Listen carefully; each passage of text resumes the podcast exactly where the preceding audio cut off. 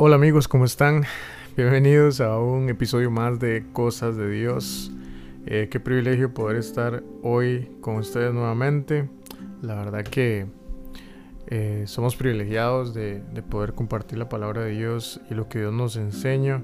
Dar por gracia lo que recibimos por gracia. Bueno, y el día de hoy eh, quiero hablar de un tema que en lo personal por mucho tiempo me ha pues confrontado mucho y me ha enseñado muchísimo y en las últimas semanas eh, este, he profundizado un poquito más y bueno, llegó el momento de compartirlo acerca del quebrantamiento. Ah, generalmente muchas veces en nuestra vida cristiana o incluso no cristiana eh, vamos a pasar temporadas donde somos quebrados eh, por un evento, por, por alguna circunstancia, por malas decisiones y demás que vamos a ir viendo ahorita en el, eh, conforme vamos avanzando en la, en la conversación. Eh, pero hoy vamos a hablar de lo que es estar con una actitud de quebrantamiento. O sea, es un quebrantamiento de corazón. Estamos, vamos a estar conversando hoy de, de lo que Dios busca en un corazón. Un corazón quebrantado. Ahora bien, eh, como les estoy diciendo, no se trata solamente de algo físico o de algo em, este, que nos afecta externamente, sino es un momento, es el momento, o sea, es un corazón quebrantado, es, es, cuando reconoces y reconocemos que, que hasta los huesos, estamos conscientes hasta los huesos de nuestra necesidad por Dios. Entonces, Dios busca gente que tenga esa necesidad continua de Él. O sea, una actitud, con, una, actitud y un corazón quebrantado. Eh, ahora bien, hay tipos de quebrantamiento, como lo estamos comentando al principio. Eh, se puede dar por muchas razones, por muchas cosas. Primero, podemos hablar de un tipo de quebrantamiento que, que viene por malas decisiones. Eh, por ejemplo, cuando tú y yo hemos tomado una mala decisión y acarreamos una consecuencia por esa mala decisión, por ejemplo, se me ocurre que un mal manejo de nuestros alimentos, de nuestra alimentación, eh, una consecuencia puede ser una obesidad, una enfermedad cardíaca, eh, una enfermedad de, sí, de colesterol y todo ese tipo de cosas que se dan por la alimentación. Otro ejemplo puede ser malas decisiones con nuestras finanzas, eh, con deudas. las deudas pueden ser una repercusión de una mala decisión. Y entonces es un quebranto de nuestras finanzas. También puede haber un quebranto familiar que puede ser que tomemos una mala decisión hoy como padres, los que son padres, y pueden repercutir a la postre a sus generaciones o a nuestras generaciones. Eh, puede generar algo en nuestros hijos o en los hijos de nuestros hijos. Puede generar división o, o incluso, no sé, que nuestros hijos también puedan tener malas decisiones. También el pecado yo creo que es una decisión, más allá de una tentación o una debilidad, creo que pecar es una decisión que tomamos. Se me viene a la mente José, que tuvo la oportunidad de pecar con la esposa de Potifar y sin embargo decidió salir huyendo eh, de la tentación y, evitar que fuera una catástrofe en ese momento. Entonces el quebrantamiento puede ser una, eh, sí, una consecuencia de una mala decisión. Ahora, otro tipo de quebrantamiento puede ser algo circunstancial. Por ejemplo, un accidente, eh, una muerte de un familiar, una enfermedad que nos, que nos cae, un problema familiar que tal vez ni siquiera tiene que ver con nosotros, pero nos afecta emocionalmente, nos quebranta nuestras emociones. Eh, por ejemplo, la enfermedad puede quebrantar nuestra salud, eh, puede quebrantar nuestro, nuestra economía también. Son cosas que no están en nuestro control. Por ejemplo, lo que estamos viviendo el día de hoy con todo esto de la pandemia es una consecuencia que no tenemos control. Lo más que podemos hacer es cuidarnos y ser prudentes con nuestra, nuestro aseo y, el distanciamiento social que nos están pidiendo. Todos estos eh, eventos pueden generar dolor, pueden generar heridas en nuestro corazón, pueden generar eh, incluso tristeza y demás cosas. Pero vean lo que dice Salmo 147, verso 3. Que Él sana a los quebrantados de corazón y venda sus heridas. O sea, ya un evento como esto nos puede quebrantar el corazón, como estamos hablando emocionalmente, físicamente, eh, en nuestra salud y demás, pero dice la palabra que el quebrantado de corazón, Dios lo sana. Él sana al quebrantado de corazón y venda sus heridas. O sea, si tienes dolor en tu corazón, si, tu, y, está, estás herido, dice que Dios tiene el poder para sanarte. Ahora, el siguiente tipo de quebrantamiento que he estado estudiando, que por cierto les hago un anuncio del libro que de donde estoy estudiando este tema, se llama Liderazgo Perdurable, perdón. Este libro está demasiado, demasiado interesante. Eh, los que gusten me, pueden escribir después y, les paso el dato de cómo es, de cuál es el autor, porque no manejo el nombre ahorita, no recuerdo. Pero eh, es un libro increíble que no solo para liderazgo, sino que se aplica para un montón de cosas en nuestra vida. Cierro paréntesis. Entonces el siguiente eh, tipo de quebrantamiento es muy interesante porque es el que es causado por Dios. Una chica me escribía un día de estos, una, publicación que yo hice y me, y me preguntó, ¿tú crees que entonces que las tormentas Dios las provoca o las permite. Yo le dije sí y no. No porque Dios no quiere que nos vaya mal. Dios nunca quiere perjudicarnos, Dios nunca nos va a buscar o desear el mal o, planear el mal. Dice que dice la palabra que su voluntad es buena, agradable y perfecta. Y también dice la Biblia que los pensamientos que tiene acerca de nosotros son de bien. Eh, sin embargo, creo que Dios es un Dios celoso. Y Dios cuando pierde el trono de nuestra vida, Él quiere volver a tenerlo. Nos ama tanto y sabe que nosotros no podemos hacer nada sin Él y sabe que nuestro bien está cerca de Él. Dice que, dice que a la diestra de, de Dios eh, hay riquezas. Dice que riquezas a tu diestra para siempre, dice el Salmo. Entonces, Dios sabe que no podemos hacer nada separado sin Él y si nosotros perdemos esa vida con Él, nos alejamos de Él y ponemos otras cosas eh, en el trono donde Él debería estar sentado, Él va a hacer lo imposible para que nosotros reconozcamos que lo necesitamos. Eh, cuando viene orgullo a nuestro corazón, cuando viene, eh, no sé, una persona y toma el trono que no tiene que tomar, viene un trabajo, el dinero, cuando pasan todas estas cosas, Dios ve que ya perdió protagonismo en nuestra vida, Él va a hacer algo para quebrantarnos y volver a tomar su lugar.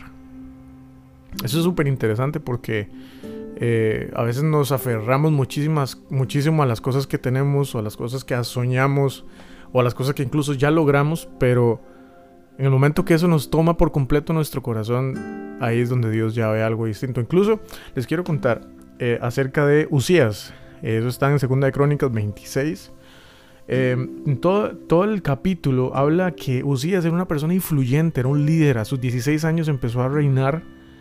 Y dice, la Biblia habla de que él era influyente, era poderoso, era talentoso, era un líder completo, era, tenía mucha gente a cargo, eh, estaba delante de los ejércitos, el hombre daba órdenes, era, tenía muchas habilidades, era súper fuerte, inteligente, muy capaz. Entonces, la Biblia lo describe de esa manera.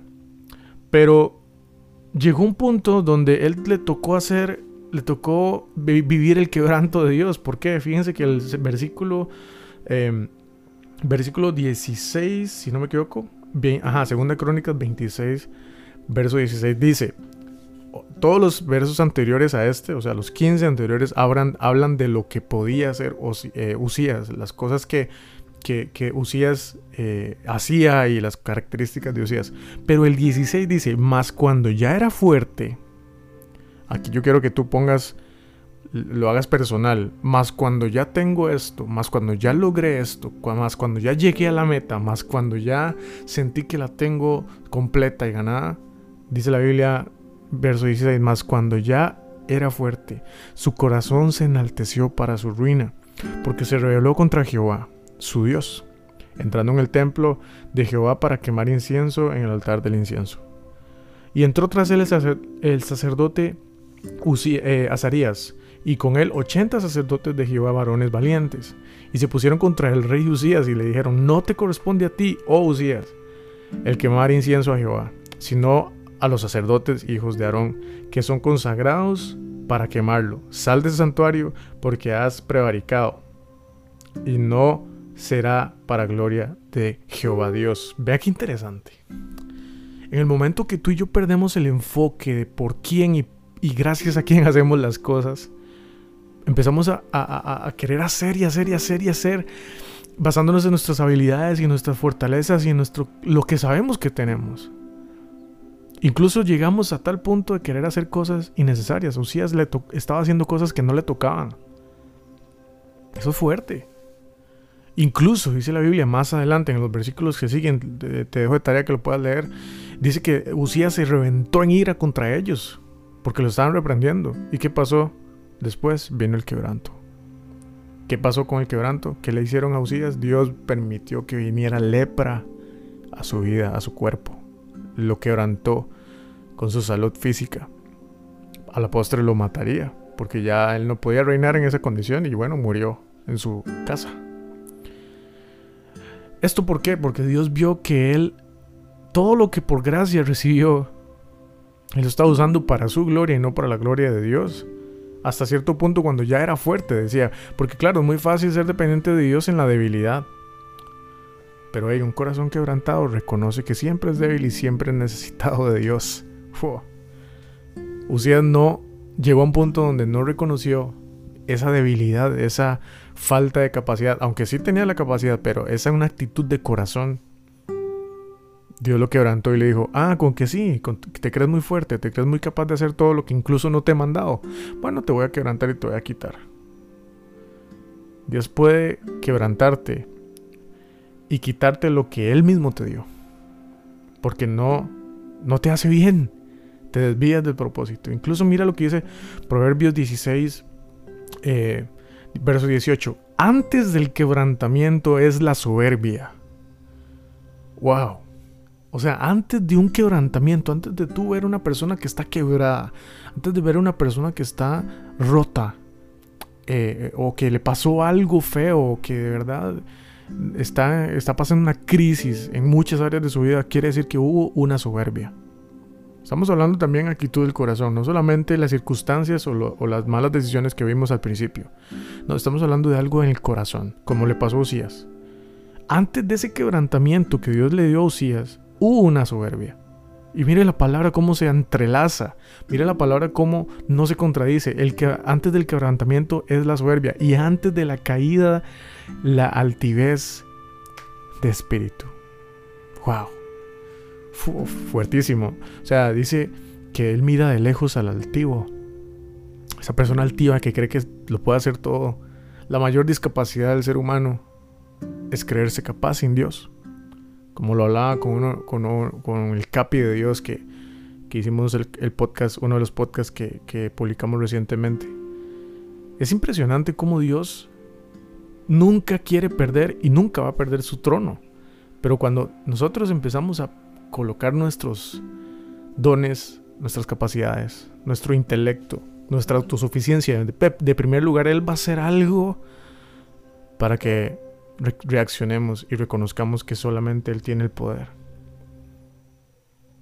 También cuando una oveja, las personas que saben de esto tema de ganado, de ovejas, de cabras, de vacas, todo este tema, si digo, si digo algo que nada que ver, ahí me corrigen, pero cuando las ovejas, alguna de las ovejas se descarría de su rebaño, de su pastor y se pierde o algo pasa y no está, el pastor va, la busca, la encuentra, pero el pastor le hace algo a, la oveja, la hiere, le, le, golpea sus patas, se las quiebra, se las lesiona para que no pueda caminar. ¿Y qué pasa después? Él se la echa al hombro. Ojo esto, se la echa al hombro de modo que la oreja del animal esté a la misma distancia o cerca de la boca del pastor para que ella aprenda a escuchar la voz y reconocerla. En el momento que tú y yo perdamos el conocimiento de lo cuando Dios está hablando, nos, nos, está dirigiendo, en el momento que tú y yo nos desviamos de lo que es una dirección de Dios, Dios va a quebrantarnos para con tal de tenernos alineados a su propósito. Uy, gloria a Dios por su palabra, gloria a Dios por esto, porque ¿Cuántos de nosotros muchas veces no hemos estado descarriados de nuestro propósito? Y hemos recibido quebrantamientos. Incluso que Dios ha mandado para que nosotros podamos otra vez encarrilarnos a su propósito. Uf, cuánta gracia, cuánto amor y misericordia hay en esto. El último tipo de quebrantamiento que quiero mencionarles hoy es el quebrantamiento por decisión propia. no es que me voy a quebrar los pies, no es que me voy a quebrar el propio, no. Es una actitud que yo decido tener en mi corazón. Y les quiero contar algunas características que pude deducir y estudiar y según también la palabra em, concluir para, para, para una persona quebrantada de corazón, que vive quebrantada de corazón, alguien quebrantado. Sabe reconocer su falta de capacidad para hacer las cosas y, en ese momento es cuando Dios se glorifica. Eh, alguien eh, que vive con un corazón quebrantado sabe que de su discapacidad para hacer las cosas sin Dios. Alguien con un corazón quebrantado sabe que es frágil y débil, pero busca ayuda y, para mantenerse firme. Sabe que solo no puede. Esa persona sabe que no puede solo. No puede, dice, dice Pablo, aquel que esté firme cuide de no caer. Alguien con un corazón quebrantado sabe de su fragilidad y sabe que no está, estamos muy cerca del pecado. Estamos a una sola decisión pequeña del pecado, a una distancia muy corta del pecado. Eh, alguien quebrantado de corazón desarrolla un hambre y sed por Dios desesperada. Salmo 42 dice, como el siervo brama por las aguas, así clama mi alma. Algo desesperante por esa agua de vida que es Dios. Como estábamos hablando ahorita, eh, el pecado eh, eh, tiene, reconoce tan fácil que es frágil, que es débil, que busca ayuda y, contacta a alguien de confianza, hey, ora por mí porque me siento débil. Y no al contrario, sino, no al contrario, lo oculta y trata de, pelear solo contra el pecado. No vamos a poder en nuestra carne, difícilmente vamos a poder. No quiere decir que nunca vamos a poder vencer al pecado, porque si nosotros entrenamos nuestro espíritu, se va a hacer más fuerte que nuestra carne. Pero no podemos confiarnos de nuestra carne, no podemos confiarnos de nuestra naturaleza pecaminosa. Alguien quebrantado sabe que la naturaleza del hombre es pecar, es, moverse hacia lo prohibido, moverse hacia lo pecaminoso. Pero esa debilidad, esa naturaleza pecaminosa, esa persona quebrantada la trae a la cruz de Cristo, a la cruz de Dios, a la cruz de Jesús, a los pies de Jesús. Y ahí es justificado y perdonado y por su gracia Dios lo levanta y lo fortalece. Gloria a Dios por esto. Ahora, alguien quebrantado de corazón entiende y aprecia la gracia verdadera y no solo la teórica. ¿Sabe? Alguien, alguien quebrantado de corazón sabe que no puede haber distancia lejana entre lo que predica y lo que vive. Alguien quebrantado de corazón entiende que más que el talento, que los dones e incluso el llamado, Dios quiere nuestro corazón limpio. A Dios no lo podemos sorprender con nada. Él creó todo. ¿Con qué vamos a sorprenderlo? Dice David en el Salmo 51, verso 16 eh, y 17. Porque no quiere sacrificio. Sacrificio, dice.